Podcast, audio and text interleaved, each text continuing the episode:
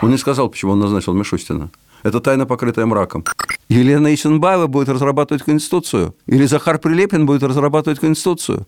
Экономика у нас зависит от политики. А политика зависит не от премьер-министра.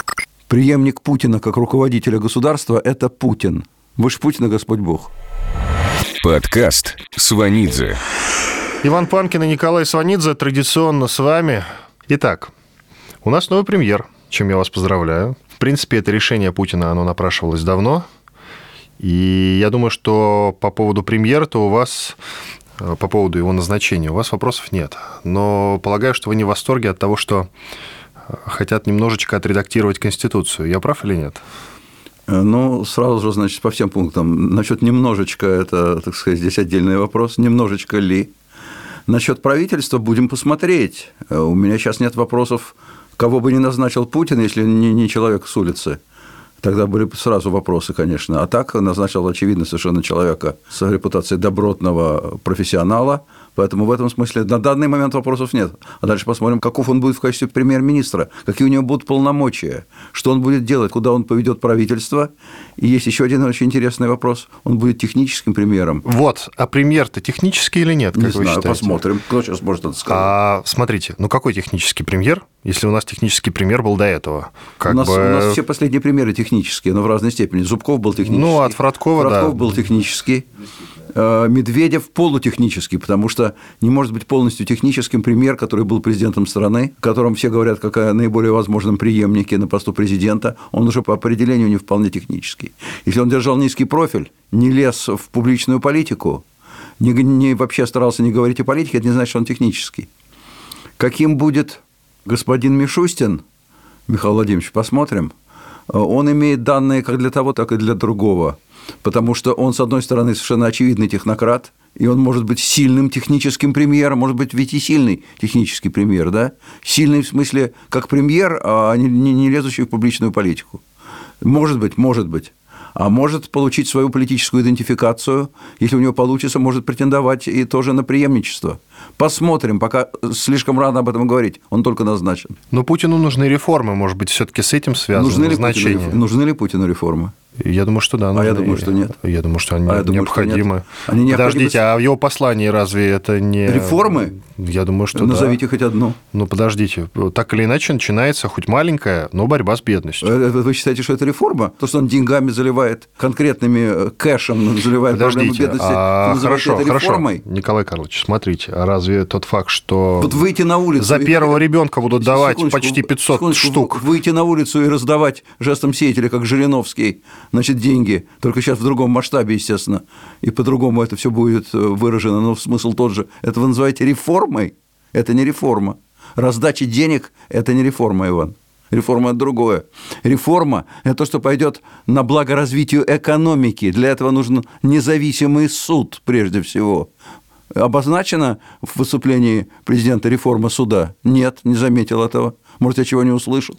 Напротив – нам было обозначено, что теперь президент будет иметь, согласно новым поправкам Конституции, которые, конечно, будут приняты, он будет иметь полномочия снимать руководителей высшего и Конституционного суда.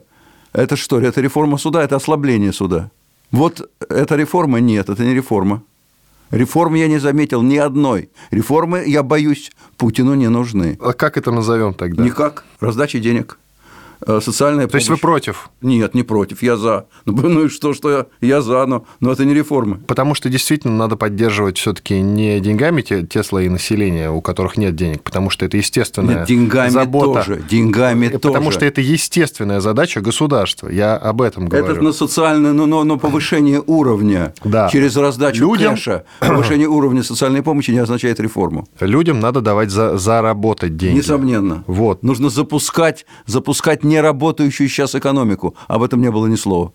Извините, ни слова. Но деньги ведь у страны есть, и, насколько я понимаю, есть, да. есть, есть кубышка. Часть этой кубышки президент решил раскупорить, и э, некоторые не пожары, пожара, слава богу, нет, но некоторые такие искорки э, социального недовольства погасить с помощью денег из этой кубышки. Хорошо, а то, что к 75-летию по 75 тысяч ветеранам? Ну, слава богу, наконец. Сколько их осталось ветеранов-то? А? Сколько у нас самым младшеньким ветеранам-то будет годков? Давайте посчитаем. Не 94 ли? Вот им по 75 тысяч. Спасибо, родной. Спасибо. Хорошо, премьер. Премьер у нас, скорее всего, все-таки, по моему мнению, не технический, потому что понятно, что нужно что-то делать. Вот. И говорите вы. про экономику тоже, в частности. Вот вы заговорили про экономику, но этот человек, который стал премьером, вообще-то последние 10 лет, если мне память не изменяет, работает с деньгами. Ну, с налогами, то есть с деньгами. Экономика – это не только про деньги, это не только про кубышку. Это представление времен царя Алексея Михайловича, что экономика – это про кубышку. Уже Пушкин в Евгении Онегине писал о том, что Адам Смит уже на этот счет высказывался. Понимаете? Уже ребята, которые фигурируют в фильме «Союз спасения», уже это себе представляли, что экономика – это не только про деньги. Экономика – это, это про развитие экономических механизмов, про их функционирование. И это не зависит от премьер-министра. Даже если он будет не вполне, не вполне техническим, это зависит только от президента. Только президент способен запустить те политические реформы, которые отразятся на экономике. Вот я уже, уже прежде всего... То есть вы считаете, что суд, вот как институт, если он заработает, экономика тоже Несомненно, подвинется? несо- Несомненно, конечно. Потому что суд, независимый суд, он прежде всего отразится, знаете, на чем? Он отразится на незыблемости права собственности. А, а таким образом на здоровой экономической конкуренции, без которой не запустить у нас экономические механизмы. Премьер – это не, не, не его функционал, это не его ответственность. Ну, подождите, в его подчинении находится министр... Суд. суд. Э, Нет.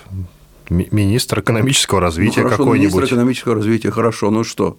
И от того, он же будет сейчас подбирать себе команду. Какого человека он выберет, Нет, ну так это оно пре- все и это пойдет. Прекрасно, ну, это прекрасно. Ну а при чем здесь это? Какое-то отношение имеет, еще раз повторяю, к необходимым, обязательным, о чем говорят все. Об этом говорит Кудрин, об этом говорит Греф, об этом все говорят. Люди, которые более или менее имеют право открыть рот и при этом разбираются в экономике. Они все говорят, экономика у нас сейчас зависит не от экономики.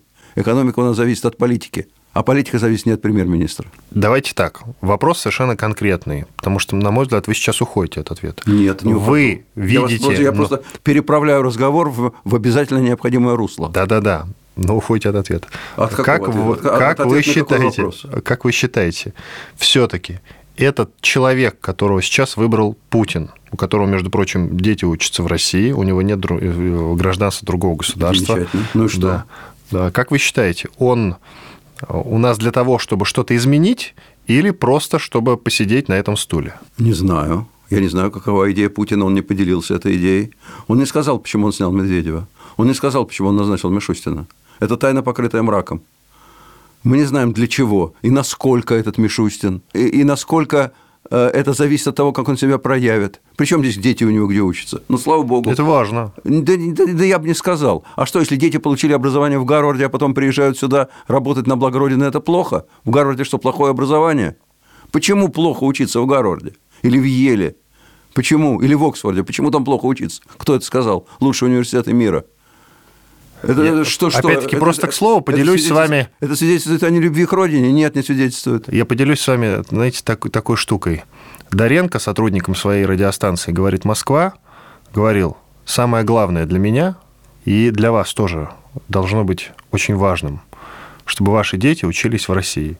Ну, хорошо. Я не знаю, почему он это говорил, Ну, но это просто к слову. Я, у меня были сложные отношения с Сергеем Леонидовичем, но я его уважаю как талантливого человека. В данном случае я с ним не согласен.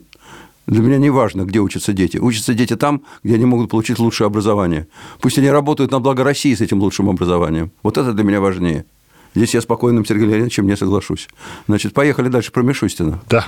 Где бы у него ни учились дети, важно, какие у него будут полномочия. И важно, в каком направлении он реализует эти полномочия. Мне нравится то, что он говорит. Мне нравится то, что он... Знаете, что, что мне самое главное понравилось, что он сказал? Это слова, конечно. Это все слова. Это не значит, что они будут реализованы в делах. Никто плохих слов не говорит.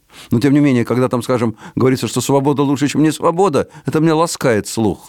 Вот он сказал э, вещь, которая мне ласкает слух, а именно, что нужно нормализовать отношения между государством и бизнесом. Что нужно повысить уровень доверия бизнеса к государству. Это мне слух ласкает. Вот об этом-то я вам и говорил. А вы говорите не про деньги. Про деньги, про это деньги. не про деньги. Про деньги. Нет, это, это- вот это как раз про суд. Вот это про суд.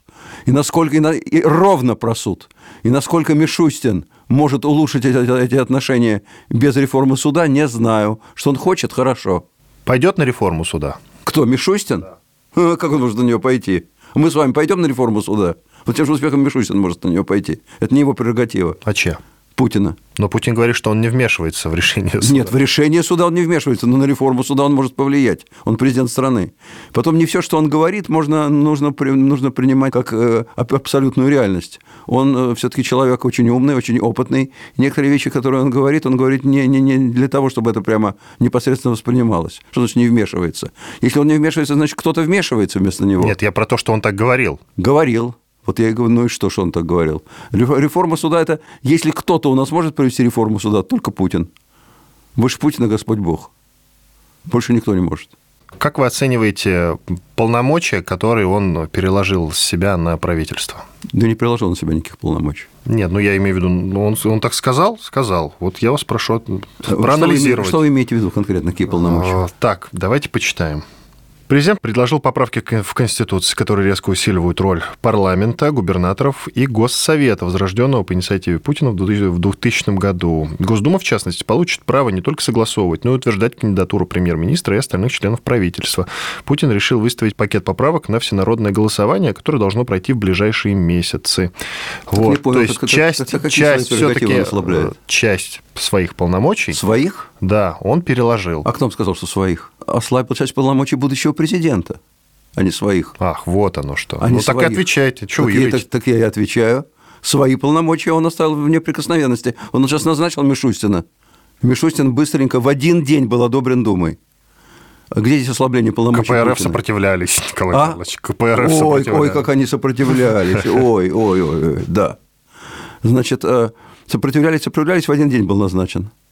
При всем, они, они обязаны сопротивляться время от времени, хотя бы демонстрировать свою готовность сопротивляться, иначе они потеряют ореол оппозиционной партии. Смешной, в общем, достаточно для них. Вот. Назначен, назначен, одобрен, одобрен. Все, в один день стал премьер-министром. О каких полномочиях говорит Путин? Он говорит о полномочиях своего преемника на посту президента. Все то, о чем э, сказал Путин, сводится к одному, в конечном счете, в самом сухом остатке, что Путин не пойдет в 2024 году в президенты. Согласен, не пойдет. Вот его преемнику достанутся те поправки, которые он сейчас проводит. То есть это ваш конкретный прогноз не пойдет? Это мой конкретный прогноз, не пойдет. Потому что совсем недавно вы говорили, кто знает. Нет, я, я, нет, кто знает, я сейчас могу сказать, кто знает. Один процент остается. Но, но мой прогноз не Но пойдет. уверенность выросла. Я это, да, я это говорил раньше и сейчас что президент он не пойдет. Я говорил другое, я это говорю сейчас. Это подтверждает мои слова, которые я говорил, что он пойдет в другой кабинет и возьмет с собой пульт управления из кабинета президентского. Захватит с собой, не, не забудет захватить. И этот пульт управления будет стоять в том кабинете, в котором будет Путин. Если Путин будет в кабинете руководителя Совета Безопасности, там будет пульт управления. Если он будет в кабинете э, руководителя, руководителя вновь создаваемого им Госсовета, а может быть, он будет в обоих этих кабинетах. Может быть, он э, объединит эти два поста, не знаю.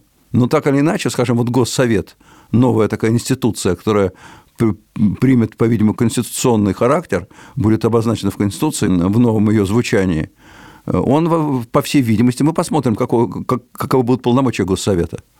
Но не исключаю, что он себе готовит такое место такого нашего Дэн Сяопина. Интересно, что вы имеете в виду поподробнее? По Я имею в виду... Аналогии с Дэном Сяопином. Я имею в виду место, э, независимо от занимаемой должности, вечного лидера нации вечного лидера нации, независимо от названия должности. Неважно, какая должность Путин – должность Извините, Путина... тогда логичнее было Мао Цзэдун назвать. Нет, Мао Цзэдун, причем, он не был лидером нации. Во-первых, он давно помер. Во-вторых, он помер на посту председателя. Э, и, и, и все, и других постов у него. А вот Дэн Сяопин, не имея фактически каких-то таких внятных должностей, он был лидером нации. Э, ну, если угодно, пожалуйста, Назарбаев, если вам больше нравится Назарбаев, чем Дэн Сяопин. Мне нравится. Ну, мне, мне, Сяо... нет, Сяопин мне... нравится, потому что он реформатор. Реформатор, да. Я не уверен, что Путин будет реформатором, но лидером нации он э, планирует себя, и э, так оно, по, по всей видимости, и произойдет. Поэтому говорить о преемничестве классическом не приходится. Преемник Путина – это Путин. Преемник Путина как руководителя государства – это Путин. Вот преемник Путина на посту президента страны это может быть там и Мишустин, и по-прежнему Медведев, и кто-то, кого мы с вами не знаем, и Шойгу, и кто угодно. Но преемник Путина на посту руководителя государства реального – это Путин. По поводу Госсовета, вот э, вы про него сказали. Любопытно вообще роль этого нового, ранее незаметного Всем института. любопытно, всем любопытно. Можно же институтом назвать, да? Можно. Он с 2000 года функционирует как-то. Какую функцию он выполняет? Сейчас непонятно, ну никакой. Просто это существует такой, как это бы. такой клуб, клуб э, региональных руководителей. Вот что меня беспокоит, я вам скажу. Значит, вряд ли президент, э, он э, на ветер слов не бросает, значит, вряд ли бы он в этом послании так говорил о Госсовете, о том, что функции Госсовета будут включены в Конституцию Российской Федерации. Это будет одна из основных поправок, которые он планирует. Хотя, кстати, непонятно, как она будет реализована, потому что это отдельный вообще вопрос о реализации его поправок, потому что все государственные институты – это первая глава Конституции, а она неприкосновенна. Для того, чтобы ее менять, нужно созывать Конституционное собрание. Но это другой вопрос, это дело техники. Предположим, это все будет сделано, а это будет сделано так или иначе. Значит, Госсовет, там региональные руководители. Совбез, там силовики. Значит, вот э, представим себе, что меня больше всего пугает, и я об этом говорю, не скрою. Меня больше всего пугает вот что. Это все делается под э, Владимира Владимировича, то есть им под себя. В этом есть своя логика. Он руководит государством, все приводные ремни он заводит к себе, независимо от того, он еще не выбрал кабинета, вероятно, в котором он будет сидеть. Может быть, выбрал, но не говорит. Но в этом кабинете, я повторяю, будут все приводные ремни э, управления государством. Силовики будут подчиняться ему, регионалы будут подчиняться ему, Э, лидеры федерального собрания обе- обеих палат будут подчиняться ему. Теперь представим себе, что его нет. А он э, физическое лицо, помимо всего прочего. Помимо того, что он президент, что он юридическое лицо, он еще физическое лицо, то есть он живой человек. Живой человек – это белковое соединение. Все белковые соединения конечны. Значит, э, представим себе, не дай бог, что его нет, а это может произойти, как писал Михаил Афанасьевич Булгаков, в любой момент с любым человеком. Кто будет обладателем этих приводных ремней? В отсутствие Путина Владимира Владимировича президент? Нет. У него уже этих приводных ремней не будет. Премьер? Нет. Руководитель Госсовета вместо Путина? Он не Путин. Я повторяю, что приводные ремни сходятся к Путину, не к руководителю Госсовета, не к руководителю Совбеза, не к президенту, не к премьеру, к Путину лично. Нет Путина. Что происходит? Происходит дикая драка за власть. Дикое, как броуновское движение, где сталкиваются региональные обороны, руководители силовых структур, которые начинают, помимо прочего, грызться и друг с другом, руководители федерального собрания, все, потому что неясно, кто наследник. Наследник будет тот, у кого будет больше силы. Вот происходит, я боюсь, я, может быть, я ошибаюсь, дай бог, я не настаиваю на своей правоте, но это меня беспокоит. Я боюсь, что происходит не демократизация, не расширение основ власти, а распыление власти. А это не означает ее усиление и не означает демократизация. Вот э, это удобно для Путина, пока он есть, э, дай бог здоровья. Но когда его не будет, это не будет удобно для нас. Подкаст Сванидзе. Идем дальше. Медведев. Медведев ушел в тень. Он сейчас э, свадебный генерал. Или... Уже даже нет. Уже даже нет. Ну, у него, смотрите, у него должность повыше Патрушева в Совете Безопасности, как выяснилось, специально созданная под него. Э, Да, и, кстати, очень интересный момент вы подняли, потому что мне интересно, как будут развиваться отношения между Медведевым и Патрушевым. Я имею в виду не личные отношения, будут они там вместе водку пить или нет, а служебные. Кто из них э, главнее это будет? Потому а что Совет Безопасности, насколько это важная структура? Очень вообще? важная. Многие считают, что это нынешний такой вариант политбюро, потому что у нас страной правят силовики, а силовики как раз все объединены в Совет Безопасности. И там ими управляет непосредственно президент. Председатель Совета Безопасности – президент Российской Федерации Путин Владимир Владимирович. Значит, если, э, то есть не если, а уже, это, это факт совершившийся, Медведев назначен, и под него создана эта должность, он назначен заместителем председателя Совбеза, он заместитель Путина, а Патрушев не заместитель Путина. Он секретарь Совбеза. Секретарь в большей степени техническая должность. То есть, пока там не было вот этого вот заместителя, пока там не было Медведева, секретарь реально, поскольку у президента функций много, секретарь реально был руководителем Совета Безопасности. Теперь реально руководителем Совета Безопасности, я думаю, будет Медведев. Это интересная должность, потому что это руководство силовиками. При этом мы знаем, что Медведев не силовик. Он совсем не силовик. Хочет Путин, чтобы контролировал Медведев силовиков? Или он хочет, наоборот, опустить таким образом Медведева, чтобы потом сказать, ну что, как ты поруководил силовиками, братишка? Получилось у тебя? Нет? Это зависит от того, какие указания от Путина получат силовики. Подчиняются они там Медведеву или они его посылают на три буквы? Мы не знаем этого. Это только в голове у Путина. Поэтому есть два варианта. Первый вариант, что он его таким образом заставил выпустить в осадок, просто убрал с поляны, дав ему более или менее красивую должность. И второй вариант, что он его, наоборот, вывел в резерв, вывел из-под удара, потому что премьер-министр у нас фигура, как правило, мало популярная. Он вывел его из-под удара, вывел на, на запасной путь, где он будет ждать своего часа, он за пазухой у президента, и вынет его президент из этой, из этой пазухи или нет, и в какой момент, другой вопрос. То есть, иначе говоря, я бы не рекомендовал сейчас исключать, вычеркивать Медведева из числа преемников, повторяю, относительных преемников, преемников на посту президента, а не на посту главы государства. Госдума. Какие у нее сейчас будут полномочия конкретно? Как вы их оцениваете? Вот то, что Путин сказал. И главное, не значит ли это, что больше власти дано лично господину Володину, председателю Госдумы? Думаю, что нет. То есть это, в принципе, фейвор Володину. Конечно, это такой плюс Володину, потому что какие-то его предложения реализованы. Но реализованы ли они под самого господина Володина, мы не знаем.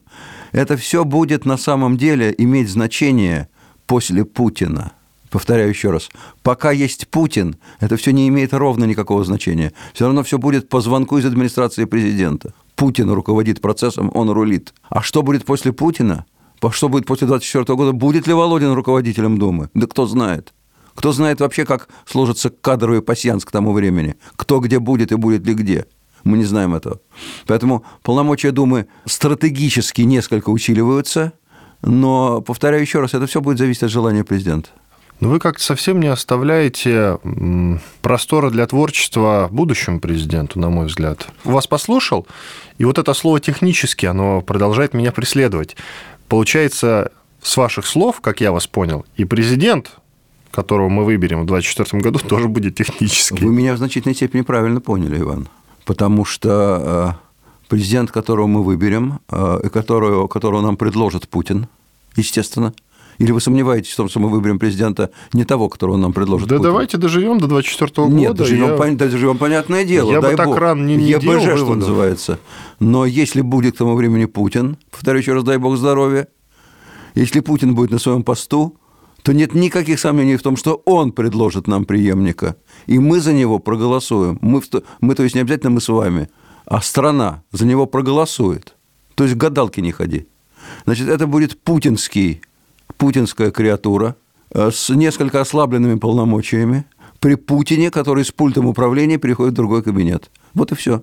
Сами решайте, будет это технический президент или не технический. И вы почему-то настаиваете на том, что Путин обязательно останется во власти. Но нельзя исключать, что Путин устал, хочет отдохнуть. Теоретически нельзя исключать, практически надо исключить. Поясните. Поясняю, оставляю где-то полтора процента, может быть, один на правоту ваших слов, что Путин устал и хочет отдохнуть. Что-то он не похож на усталого, который хочет отдохнуть, Иван. Усталый, который хочет отдохнуть, не менял бы сейчас Конституцию. В таком, он ее не меняет, он вносит меняет, поправки. Меняет ее. Внесение, поправки. внесение таких принципиальных поправок есть принципиальное, есть принципиальное изменение Конституции. И я, я, я не говорю о замене Конституции, я говорю о ее изменении. Это оно и есть. Поправка, всякая поправка, хоть запрет на курение, это изменение Конституции. Всякая. А здесь поправки очень принципиальные. Поправка дополнение, это же дополнение. Поправка – это изменение. Почему дополнение? Это изменение.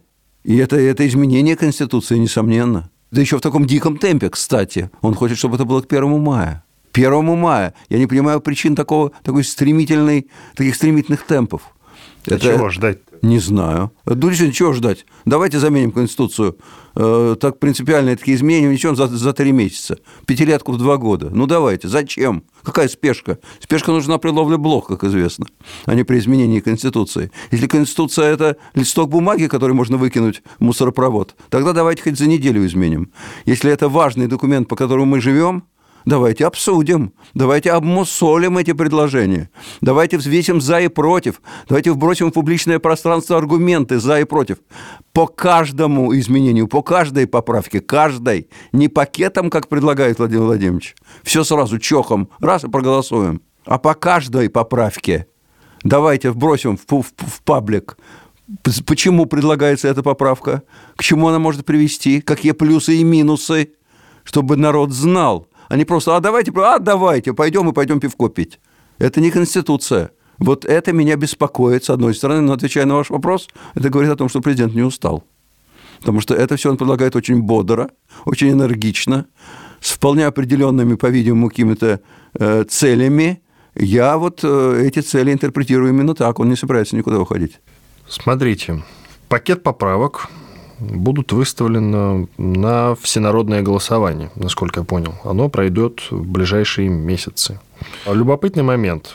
Поправки будут разрабатывать, среди прочих. Захар там мог порядка 70 человек. 75 человек. 75 человек. Среди прочих Захар Прилепин, Елена Исенбаева, Андрей Клишес, Ирина Роднина, ну и другие известные деятели. Во-первых, как вы относитесь вот хотя бы к перечисленным фамилиям? Абсолютно не, абсолютно не важно, как я к ним отношусь. Я к ним отношусь по-разному. Я вам не буду говорить о моем отношении к каждой, каждому из 75 персонажей, присутствующих э, там.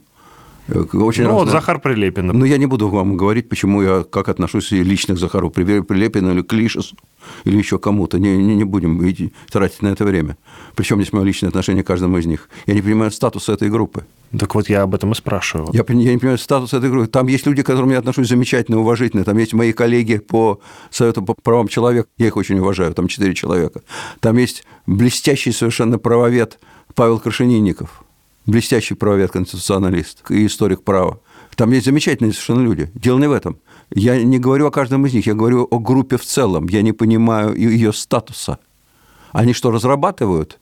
Елена Исенбаева будет разрабатывать Конституцию? Или Захар Прилепин будет разрабатывать Конституцию? Для этого нужны юристы. Юристов там из этих 75 человек несколько всего. А что делают остальные? Аплодируют? Вот меня назначь, я откажусь потому что я не юрист, я не считаю себя самым э, плохо образованным человеком в стране, имея образование из ТФАКа МГУ, но я не юрист. Значит, мне там нечего делать, на мой взгляд. А они что там делают? Я э, повторяю еще раз, я не сомневаюсь в компетенции и в качестве человеческом этих, этих уважаемых людей, но они не юристы. Это во-первых. Во-вторых, даже если бы они были юристы, я не понимаю еще раз их статуса, статуса группы. Эта группа что? Она советует президенту, или она получает советы от президента? Что от нее зависит? Вот они предложат что-нибудь президенту, а президент примет свое решение. Или нет, или как? Я не понимаю, что такое всенародное голосование. Зачем оно нужно? А я вас хотел это, спросить по нему. Это, вот, вот я вам не, не, не, не дожидаюсь вашего вопроса, очень важного, кстати. Что такое всенародное? Это референдум или нет? Уже было сказано, нет, не референдум. А зачем нужно всенародное голосование? Э, поясню свой вопрос. Если речь идет о поправках к первой, второй и девятой статьях Конституции, то всенародное голосование не поможет. Нужно конституционное собрание, о котором нужно принять закон. Закона нет. Значит, конституционного собрания нет. 75 человек, избранных президентом, достаточно произвольно, на его вкус. Это не конституционное собрание. Повторяю, конституционное собрание требует закона о конституционном собрании.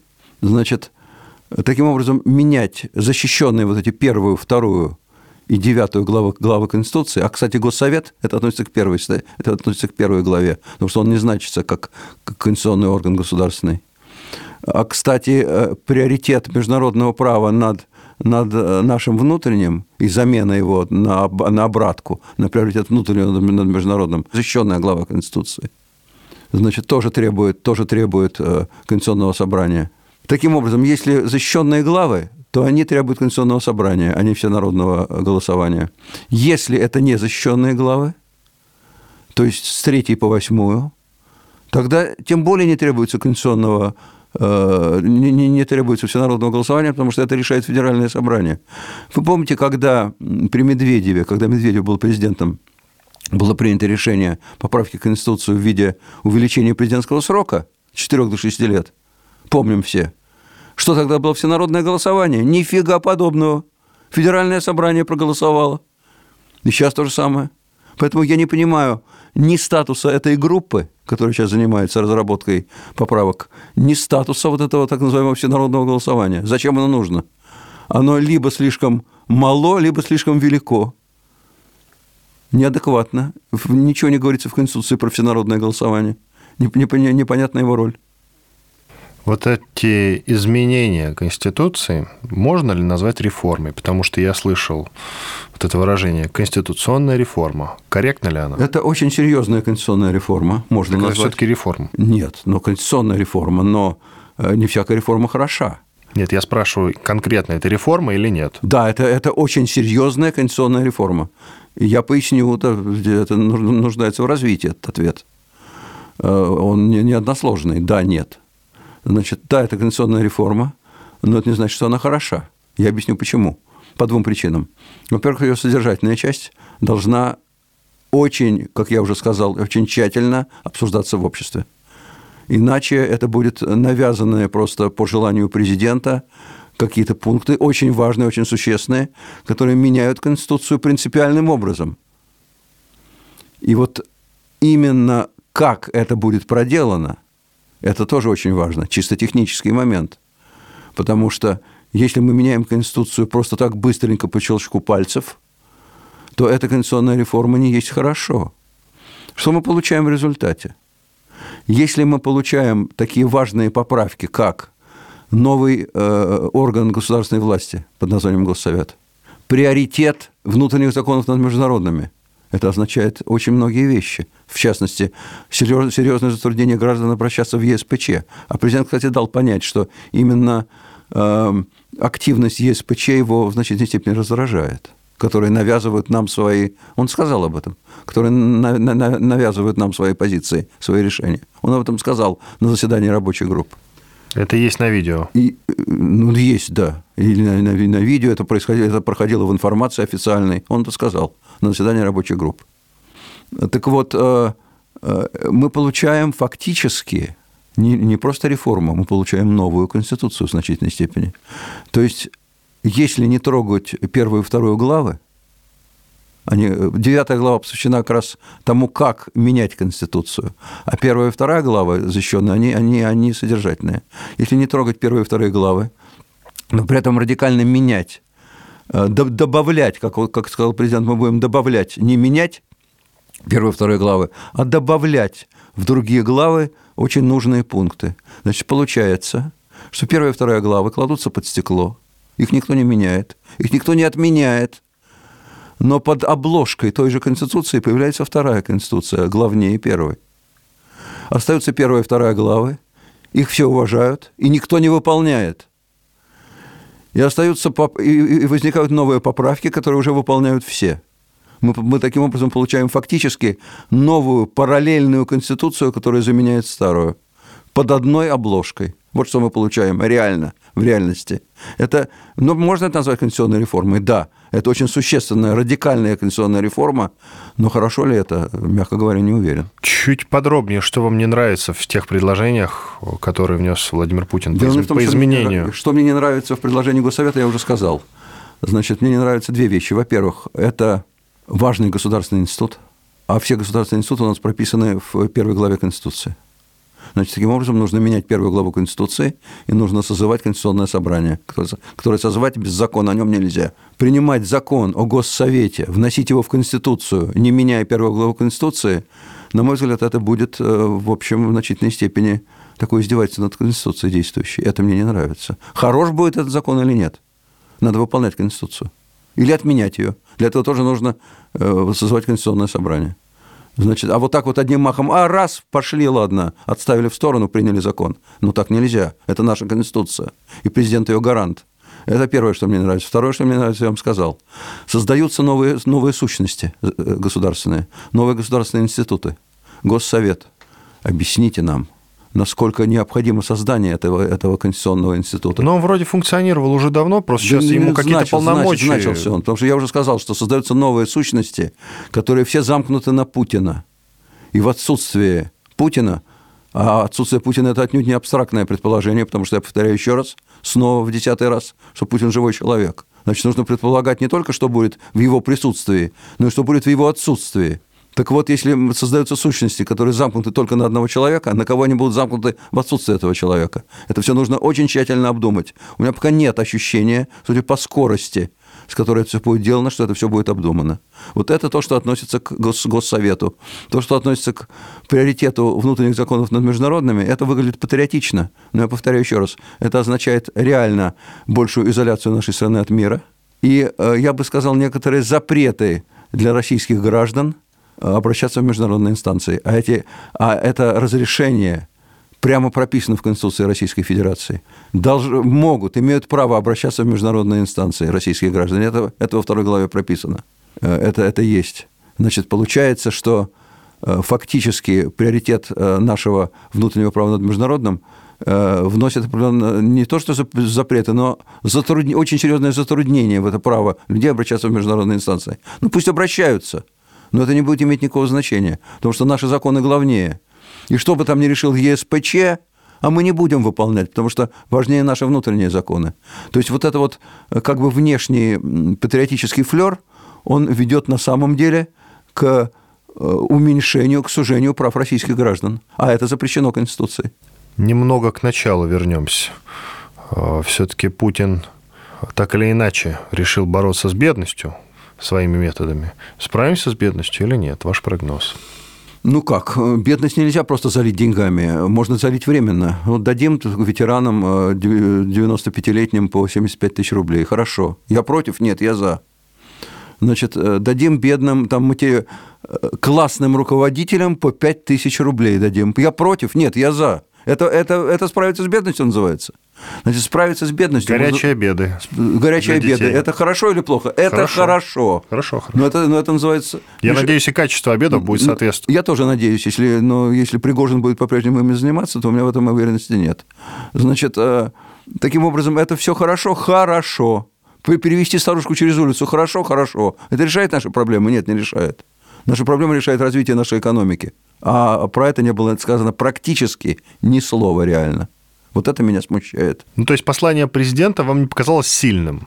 Нет, оно мне показалось очень интересным, оно мне показалось очень ярким. Во другой, всяком случае, другой, не ракеты нам демонстрировали. Другой, а это слава богу, это слава богу. Другой вопрос, с каким горячие знаком... обеды. Горячие обеды – это, несомненно, однозначно лучше, чем ракеты. Между, между боеголовкой и горячим обедом я однозначно предпочту горячий обед, в любом случае.